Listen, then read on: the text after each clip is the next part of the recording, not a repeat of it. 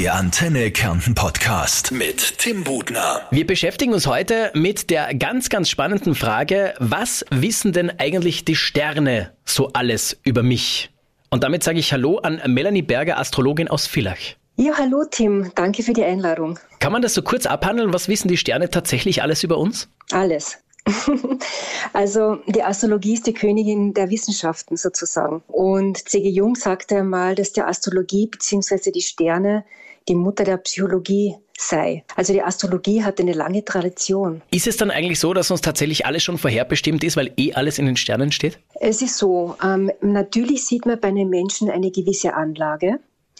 Ähm, aber bestimmte Konstellationen, wenn sie zum Beispiel nicht so gut im Horoskop liegen, können die, die natürlich im Laufe der Zeit sozusagen ins Positive sich wenden, weil jeder Mensch hat ja auch Ressourcen und Stärken und man kann das damit kompensieren. Wir Astrologen machen das, dass wir in die Geburtshoroskope der Menschen blicken, dort Schwächen und Stärken herausfinden. Das heißt, mit dem Wissen, das du mir zum Beispiel als Astrologin über mich vermittelst, könnte ich es schaffen, zu einem möglicherweise zufriedeneren Menschen zu werden, oder?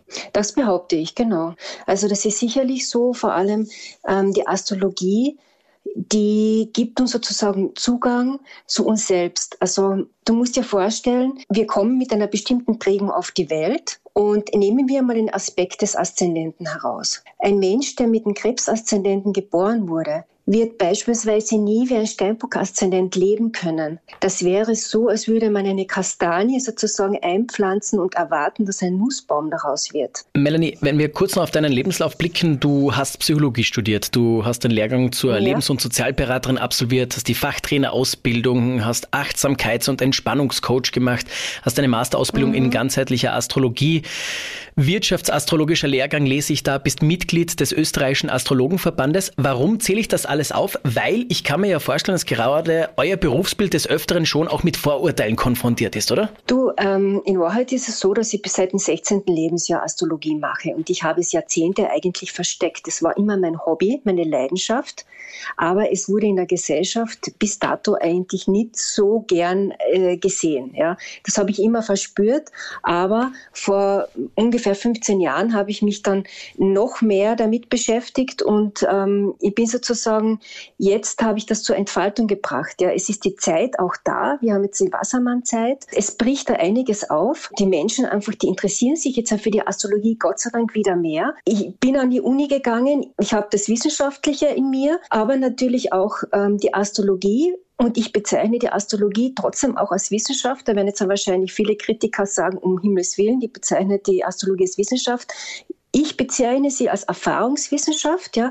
Die gibt schon seit Jahrtausenden. Es ist sehr gewinnbringend und ich, ich könnte ohne Astrologie, muss ich ehrlich sagen, äh, möchte ich nicht mehr leben, weil sie einfach so viel Informationen mir liefert. Für mein persönliches Leben, für das Leben meiner Familie, meiner Freunde. Meine Aufgabe ist es, ein bisschen in die Welt hinauszutragen und auch den Menschen sozusagen zu erklären, was Astrologie eigentlich alles kann. Das ist keine Wahrsagerei. Wenn dir jetzt jemand äh, skeptisch gegenübertritt, was ist dann so etwas, was dann oft als Argument genannt wird, warum man die Astrologie nicht ganz für voll nimmt? Also ich höre immer wieder hm, von den Menschen das Argument, dass die Astrologie in dem Sinne nicht mehr stimme, weil sich die Neigung der Erdachse sich geändert hätte, was eigentlich nicht stimmt, weil sie liegt noch übrigens noch immer bei 23,5 Grad. Dass sich die Geburtssternbilder verändert hätten, das ist totaler Unsinn. Das stimmt so nicht, denn unsere westliche Astrologie, wir gehen von dem tropischen Tierkreis aus. Wir rechnen mit Äquinoxien. Das sind sozusagen Punkte vom Kalender. Das heißt, das astrologische Jahr beginnt ja für uns erst mit dem 20. März mit dem Frühlingsäquinoktium. Und das startet immer mitten wieder. Melanie, gibt es so einen Satz, den du absolut überhaupt nicht mehr hören kannst? Ähm, ja, dass sich eben die Geburtssternbilder verändert hätten. Ja, mein Aszendent stimmt nicht mehr oder mein Sonnenzeichen stimmt nicht, weil sich alles verschoben hätte. Das stimmt so überhaupt nicht. Was hältst du genau. persönlich von äh, sehr kurzen, verknappten Horoskopen? Ja, natürlich nichts. Ja. Es ist, man muss ja dazu sagen, ähm, die Sonnenzeichen oder das, was wir die, Deutung des Sonnenzeichens, was wir heute machen, das ist eine Tendenz. Das stellt eine Tendenz dar für zum Beispiel das Tierkreiszeichen Stier, Aber Astrologie ist noch viel mehr, denn jeder Mensch hat ja auch weitere Planeten, neun weitere Planeten im Horoskop, zwölf Häuser und zwölf Tierkreiszeichen. Und darf ich doch bitte noch zu diesem Punkt doch etwas sagen? Selbstverständlich. Eine, eine großartige Astrologin, das ist die Luise Mattis, die ist leider schon länger verstorben, aber die hat das einmal so beschrieben. Wir haben zwölf Sternzeichen und zwölf Aszendenten. Zwölf mal zwölf sind 144. Wir haben schon 144 Varianten, wie sich ein Horoskop bei einem Menschen zeigen kann. Dann geht's aber weiter. Nimmt man das nicht nur die Sonne dazu, sondern das andere Licht. Wir sagen Lichter dazu. Sonne und Mond sind unsere Lichter. Nimmt man den Mond noch dazu, haben wir noch weitere zwölf Tierkreiszeichen. Das sind zwölf mal zwölf mal zwölf sind 1728 Möglichkeiten der Kombination. Und dann haben wir noch zwölf Häuser und noch zehn Planeten. Dann wären wir bei 207.360 Möglichkeiten. Deswegen ist das, damit die Menschen das verstehen, wirklich jetzt punktuell etwas herausgenommen. Wenn ich sage, den Wieder wieder geht es 2024 so und so, das sind das Grundtendenzen. Ich habe voriges Jahr 2023 habe ich gesagt, dass die Stiere den laufenden Uranus in ihren Zeichen haben. Ja. Das stimmt alles und kein Stier wird jetzt sagen, es stimmt nicht, dass sie einen Wandlungsprozess durchgemacht haben. Aber Wandlungsprozess, das ist sozusagen so übergeordnetes Schlagwort. Wie sich das jetzt beim Individuum zeigt, ja, welches Lebensthema jetzt der Uranus bei diesem Stier, was da angesprochen wird, wird, ja, das kann ich so nicht sagen. Da muss man wirklich das spezielle Geburtshoroskop ansehen. Ich glaube auch, dass das oft ein Kritikpunkt ist, ähm, der eben jemanden zum Skeptiker macht, wenn Horoskope so allgemein definiert sind, was irgendwie auf jeden zutreffen kann, aber gleichzeitig auch gar nichts heißen kann. Genau, also natürlich, oft ist das so halt in, in einer Zeitung oder man sagt ja, äh, die Stiere äh, aufpassen heute beim Hals oder so. Natürlich, wie viele Stiere leben in Österreich, denen wird und genau an dem Tag haben die wahrscheinlich keine Halsschmerzen. Also das ist alles so oberflächlich, ja. Das ist eben keine Astrologie und dadurch sind wir auch ziemlich in Verruf geraten, wahrscheinlich auch. Aber wie gesagt, jetzt, jetzt kommt das alles wieder verstärkt. Es kommen auch Eltern zu mir. Also ich finde das sehr gewinnt bringen. Das ist sehr wichtig, dass man auch zum Beispiel auch weiß, welche Anlage das Kind hat. Ja, das macht einen Unterschied, ob ein Kind auf die Welt kommt mit einem Fischmond oder ob das Kind einen Löwenmond hat. Melanie, diese äh, wirklich äh, vielen tausend Möglichkeiten oder tausenden Möglichkeiten mhm. äh, alleine bei einem äh, Tierkreiszeichen, führt das auch dazu, dass, dass es immer wieder heißt, okay, bei manchen, die, die sagen dir, hey, mein Jahreshoroskop hat voll zugetroffen und die anderen sagen, Blödsinn hat überhaupt nichts gestimmt? Ja, natürlich liegt es daran, aber es liegt liegt vor allem daran, dass das eben alles nur oberflächlich angekratzt ist. Ja? Wir Astrologen sprechen von großen Zyklen. Wir wissen jetzt zum Beispiel, bis 2026 wird der Saturn im Fisch sein. Somit kann ich sagen, dass die fischbetonten Menschen, die einen Fisch-Aszendenten haben oder eine Fischsonne haben, mit dem Saturn eingeschränkt sind. Vielleicht haben sie mehr Ängste oder haben körperliche Beschwerden bei Zähnen, bei Wirbelsäule, Gelenke und so weiter. Ich habe früher das betont, ähm, die Astrologie ist eine Erfahrungswissenschaft. Es sind ja Millionen Bücher geschrieben worden. Ja, das, das, wir wissen, was, was der Saturn im Fisch bedeutet. Und genauso wissen wir auch, wenn wir jetzt dann auch die Astrologie sozusagen noch nicht wissenschaftlich überprüft haben, wissen wir nach den, unseren Erfahrungen, dass Uranus, der Planet, der Revolution ist. Was mich noch interessieren würde, unter uns gefragt jetzt einmal, wie viele Menschen fragen dich tatsächlich nach den Lottozahlen? Niemand. Wirklich nicht?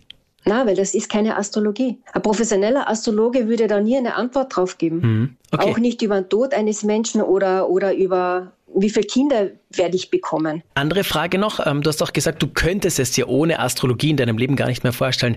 Mhm. Welche möglicherweise auch ganz normalen, banalen Alltagsentscheidungen triffst du denn aufgrund der Sternenkonstellation? Ähm, grundsätzlich ist dazu zu sagen, dass man eigentlich als Astrologe von den Transite her, man schaut nicht jeden Tag seine Transite an. Ja? Man weiß ja schon über die Wochen hinweg, wo ist es schwieriger, wo nicht. Und ähm, wenn es sich schwieriger gestaltet, dann werde ich da zum Beispiel nicht unbedingt eine Reise angehen. Oder wenn ich ein Vorstellungsgespräch habe, werde ich vielleicht, wenn möglich, einen gewissen Tag wählen, wo ich sage, ja, dieser Tag ist besonders gut, ähm, um beruflich weiterzukommen. Haben dich die Sterne auch schon mal getäuscht, weil du solche Beispiele gebracht mhm. hast? Immer eben nicht, zugetroffen? Eben nicht. Ja, immer zugetroffen. Ja. Weil du auch sagst, eine Erfahrungswissenschaft und eben mich interessiert ein bisschen, wie eben wie lebt die Astrologin selbst so im Alltag. Ist es dann so zum Beispiel, ähm, ich weiß nicht, wenn du wenn du unterwegs bist oder unterwegs warst und du wurdest dann von einem Mann mhm. angesprochen, ist deine erste Frage automatisch: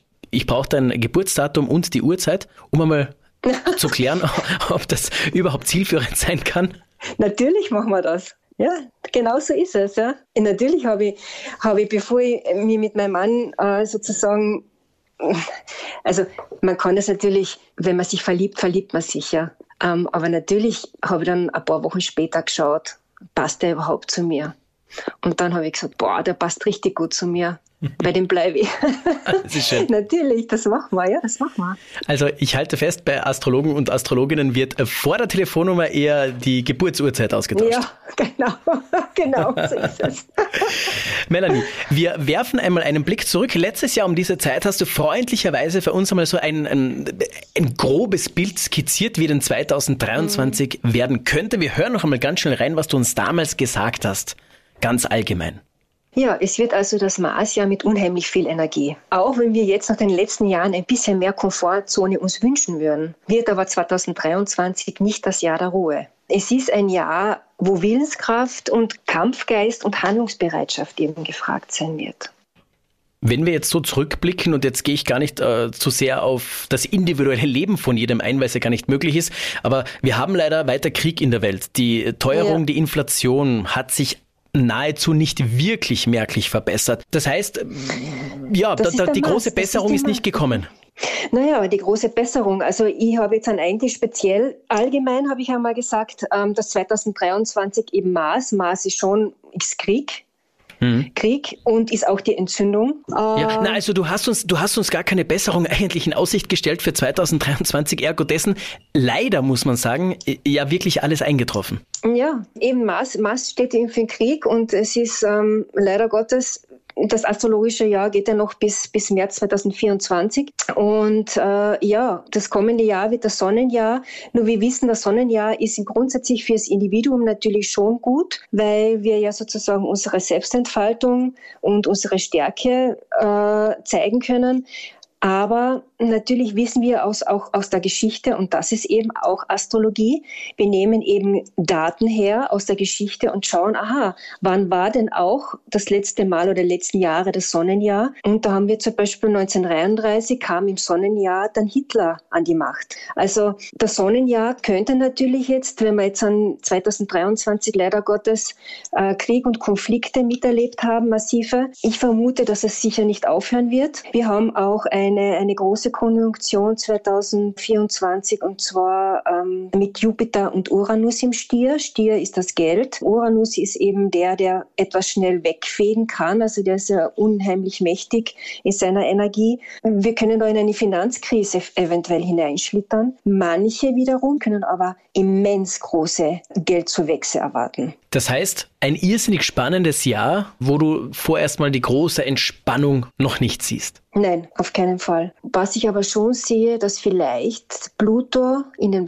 Wassermann, der wird ja im September 2024 dann endgültig im Wassermann sich festsetzen, während sozusagen alte Traditionen oder Machtspielchen, was natürlich Steinbock, Pluto mit sich gebracht hat, ein Ende finden. Was ich einmal aus diesem sehr interessanten Gespräch mitnehme, ist, okay, die große Überschrift für 2024 schaut auch noch nicht allzu rosig aus, aber wenn man sich als Individuum betrachtet ähm, und sich ein bisschen damit auseinandersetzt, was einem selbst vielleicht die Sterne bringen, auch an, an Möglichkeiten und Potenzialen, dann hat man schon die Möglichkeit, sich nicht jetzt automatisch den Kopf in den Sand zu stecken, sondern zu sagen, hey, und für mich selber gehe ich genau das und das an und dann wird in diesem genau. Bereich mein Leben vielleicht ein bisschen auch angenehmer und besser werden. Genau, also weltpolitisch wird es weiterhin schwierig bleiben, aber für den Einzelnen selbst ist natürlich die Sonnenenergie ganz was Gutes, besonders für den Löwen, denn die werden heuer besonders profitieren. Dann sage ich an dieser Stelle Danke an Astrologin Melanie Berger für sehr, sehr spannende Einblicke und dann wünsche ich uns allen das Beste für das kommende Sternenjahr. Danke, Melanie. Bitte gerne. Der Antenne Kärnten Podcast.